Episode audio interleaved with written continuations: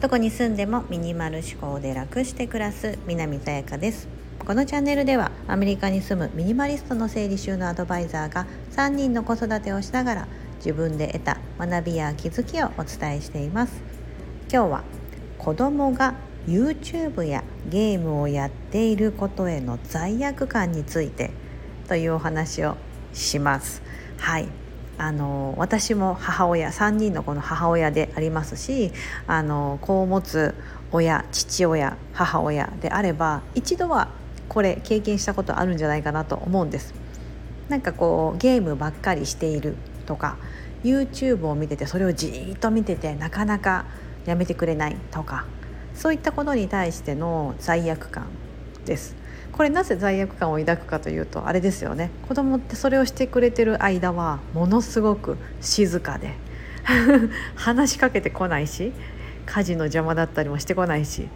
ね、手がかからなくなりますよね。だからねついついこう見たいって言われたら「あどうぞ。あよかった。じゃあその間にご飯の支度しちゃおうかな」とか、うん、掃除しちゃおうかなとか、うん。ね、っていうふうにしてなんかまあ便利なツールですよね。非常に。うん。でもそれをさせていることに対して親として罪悪感を感じる。これはなぜかというとそのデメリットを知っているからですよね。ゲームだったりその YouTube とかの動画っていうのはある程度こう、まあ、ゲームはねこうこうクリアする達成感とかがあるかもしれないですけど、ね、自分で手を動かしてゲームをしてると思うので。ただ YouTube とかそういったこう一方的に、まあ、テレビとかもそうなんですけどね。あのアニメとかも。なんかこう一方的に向こうから情報をこうバーって流されているだけであって当の本人がねどう受け取ってるかによってはこう、ね、それが意味のあるものなのかどうかちょっとハテナが残る部分があったりして、うん、あんまりこうそういったものばっかり受動的に受けていると脳に対して子どもの脳に良くないですよっていうのが、ね、結構言われてたりもしますしあのずっと画面を見ていることに対してブルーライトとかそういった光で目が視力が悪くなるとか、うん。ね、目が目に目の健康に良くない。そういった健康とか脳へのことを考えるとそれを思うとやっぱりモヤモヤする罪悪感があるという経験があるのではないでしょうか。私もその中の一人です。なんですけど最近はその発想の転換というかあまりモヤモヤしなくなったんです、うん、でそのなんでしなくなったかっていうことは言わずにそのあるあのインスタグラムの方でですねあのストーリーズでちょっと上げたんですよ。おちびちゃんがそのスキー用のゴーグルをお兄ちゃんとお姉ちゃんのですね大きなスキー用のゴーグルをつけたまつけて遊んでてそれをつけたままじーってその iPad で YouTube で動画見てたんですよ。それが面白いから写真撮ってあのこれ面白いみたいな感じで上げたんですね。でその時にあのちょっとコメントで私の方がまあ子供が YouTube とか見ててもそんなにもやもや最近しなくなりましたみたいなことを言ったら結構そのフォロワーさんがですね「えなんでフォローあもやもやしなくなったんですか?」とか「なんか私見せちゃってすごい罪悪感があります」っていうようなコメントを何件かいただいたんですよ。でその時に「あなるほど」と「そうだよね皆さんそう思いますよね」と思って私ももちろんそう思う時もありますし、まあ、思ってた前はずっとそれを思ってたんですけどあのさっき言ったその発想の逆転の発想というかでえっと、これって何でもこう表裏一体じゃないですか。うん、例えば勉強ものすごくしてる子毎日ものすごくたくさん勉強してる子がいたとしてもその子ってその例えばじゃあそういう YouTube とかゲームとか全く知らなくて育つ可能性があったとして、まあ、そのどっちがいいかとかではなくてその知ってることと知らないことがありますよね。うん、で何でも知ってる方がいいし何でも経験してる方がいいと思うんですけどあのそれがまメリットであれやってないことの方がデメリットみたいな風に思われると思うんですよね。うん。だからこう、まあ、勉強はできてスポーツができない。またはスポーツはめっちゃできるけど勉強できないとか。何でもその子その子によって、まあ、人間かなりその不得意得意と分かれると思うんです。うん、だからテレビとかもそうであの情報をこう得れるしその、まあ、言語とかもそうですよね。例えば英語のもので聞いてたらその英語が習得できるかもしれないし例えそれがテレビでとか YouTube からの情報であれ、うん、ただデメリットはそういった健康目の目への被害とかあんまりこうこう情報ばかり受けてるからあんまりそう考える力がなくなってしまうとか、うん、そういったデメリットはあると思うんですけどでもメリットがあるからメリットもあるんですよね。必ず。うん。だからそのでかつ罪悪感とかを覚えるとかモヤモヤしてるっていうことはあのそういったデメリットのことを分かりながらもやっぱりそのやっぱ普段忙しかったりとかちょっとほら子供が静かにしてくれてたら同じ時間を過ごしててもほっとできるじゃないですか。うん、そういった自分自身のあの時間だったりとか、うん、母親とか父親って忙しいですよね常に。うんからそういったことにつながっていくのになんかその悪い方にばっかり目を向けてしまってるから罪悪感を感じてしまうと思うんですよ。うんなのであの最近私はそういうふうに思わない要はいいよいい面に目を向けるようにしました。うん、であの、まあ、その自分が長時間見せることはあんま良くないなっていうの分かってるので時間をちゃんと区切るしあの時間外でやろうとしたら怒るようにしますし、うん、それなんでなんで怒ってるかってことも言いますよね。約束したこともそうだしずっと見るとどうなるんだっけ？みたいな感じで 子供に答えさせるみたいな。目が悪くなりますとか言って子供が答えてくるんですよね、うん、前前何回も言ってるからです。うん、そう。だからそう子供に対してはその脳がとか賢くなくなるって言ってもちょっとピンとこないかもしれないのであのと目目の目に良くないよってことをちょっと強く押して言うようにしてたりします。うん。だからあの子供自身も分かっていながらでも楽しいからついついじゃないですかでもそうやって楽しいと思えることが1個でもあるっていいなと思うんですよ。うん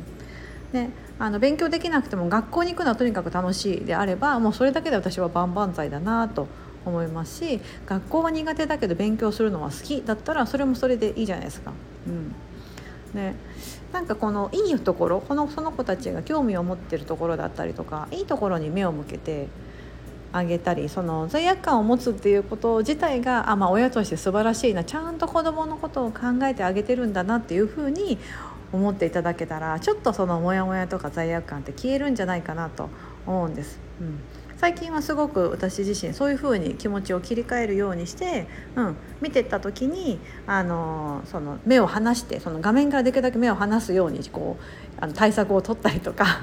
この線から前に行くなとか言ったりとか テレビの前でねかじりついてるとこの線より前にこのなんかなんかテーブルとか置いてここから前に行ってみちゃダメとか、うん、なんかいろいろ対策のしようありますよね。そう。あと iPad とかそういうブルーライトが心配だったらそれ用のシートって売ってるのであの保護フィルム。かつブルーライトをカットしてくれるみたいな、うん、子供にほら眼鏡かけて見せさせるっていうのはちょっと子供もねええー、ってなるかもしれないしなのであのそのシートで私はこうブルーライトカットとかやったりしてます。うん。なのであの皆さんももしね同じような感じで子供が YouTube 見てたりとかゲームばっかりしてて罪悪感とかモヤモヤするのであれば、まあ、あのそれなりの対策絶対されてると思うんですよ。時間を決めてるとか、うん、声をかけるとか、うん。ね、そういったことされてると思うので、うん、そればっかりを考えるんじゃなくそのいいところに目を向けて。うん。ね、またこう見せるチャンネルなんだろう YouTube だったら見せるチャンネルをねあのこう絞るとかでもいいですよね。うんなんかうちのおちびちゃんだとあの普段スクールで英語ばっかりあの聞いてきてるのでなんか動画は前は英語も聞いてたんですけどなんか日本語のやつをものすごくあの見たがるようになって最近ずっと日本語のね動画のやつをねあの赤ちゃん用のやつというか歌いながらこうなんか映像が流れていくああいうのばっかりこう見てるんですけど、うん、あこれでも日本語の勉強になってるよなとか。うんね、本人がその欲しているものってそっちなのかみたいな。まだその英語でうまく表現できないのが嫌なんでしょうねきっと。うん、あのやっぱり家でずっと日本語で話しててねもう1年以上行ってますけどそういうデイケアって保育園行ってますけどやっぱりその流暢に喋れるのは日本語の方が喋れるコミュニケーションが取れるっていうことが本人も分かってるので、うん、そこを多分こう 安心してこう聞けるとか見れるとかそういうふうに思ってるのかなと。思います。うんだからその今子どもたちに対しての罪悪感を覚えるとかモヤモヤするっていうのは母親父親としてはものすごくこうなんだろうな子どものことを思ってる、うん、っていうことの表れだなっていうふうに思うのでこれまた自分で自分を褒めてください。えって子どもたち見せてんのに褒めるの？とか思う思うかもしれないですけどそうやって思いながらね、ちゃんと思えてるってこと自体がすごいことですし、うん、で子供もあのね飽きたらやっぱ見ないですよね、うん、なんかこうしばらく見てて飽きてるとなんか全然違うことをしてたりするんですよね、うん、ペッてやめて、うん、だから制限かければされるほささかけるほど見たくなる。やりたくなる。行きたくなる。とかだと思うんですよ、うん、だから自分たちもそうでしたよね。ダメだと言われるとすごい気になるしやりたくなるし、うん、なんかその禁止項目がある時の方が燃えるみたいな。恋愛的な感じなのかな。ね、親から反対されると「いややっぱ私この人が好き」みたいな。いうふうになんかこう錯覚で思ってしまうのかな。うん。だからこうあえてこうあんまり制限しすぎないとか対策をちゃんと先にその周りこう先手を打つというか、うんね、そういった方を先にやっとけばよしよしまあ対策打ってるからこの1時間今からこの1時間ゲームタイムとか YouTube の時間がもしあるんであればよしよしこの時間は私も楽しむぞみたいな感じで、うん、やっていただくといいんじゃないかなと。私は最近そういう風にしてます。うん。1日1時間そのゲームタイムみたいなのあるんですけど子どもたちの。その時間私にとってはですね、うん、あの非常に私にとっても私もこうイヤ耳にイヤホンぶっ刺してですね。あの耳読書オーディブルで聞きながら家事してるとかそういう時間に当ててます。はい、だって子供から質問されないし YouTube とかで「ママ見て見て」とか言われても「あごめんママその動画全然興味ないから」みたいな感じで無視するみたいな「あなたも楽しいことしてるんだからママも楽しいことするよ」ぐらいな感じでうん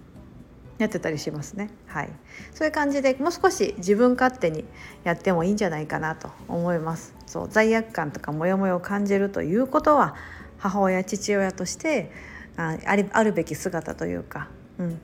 だなっていうふうに思いますのでそれで結構そのモヤモヤ高を消してるって感じですかね。うん。まあ、対策はもちろんしてますけども。はい。今日はそういうお話をしてみました。子供が YouTube やゲームをやっていることへの罪悪感について皆さんのもしご意見があればぜひコメント欄で教えていただければと思います。これあくまで私の個人的な意見ですのであの合ってるもあの間違ってるもないと思ってますので。はい。ここまでお聞きいただき本当にありがとうございます。素敵な一日をお過ごしください。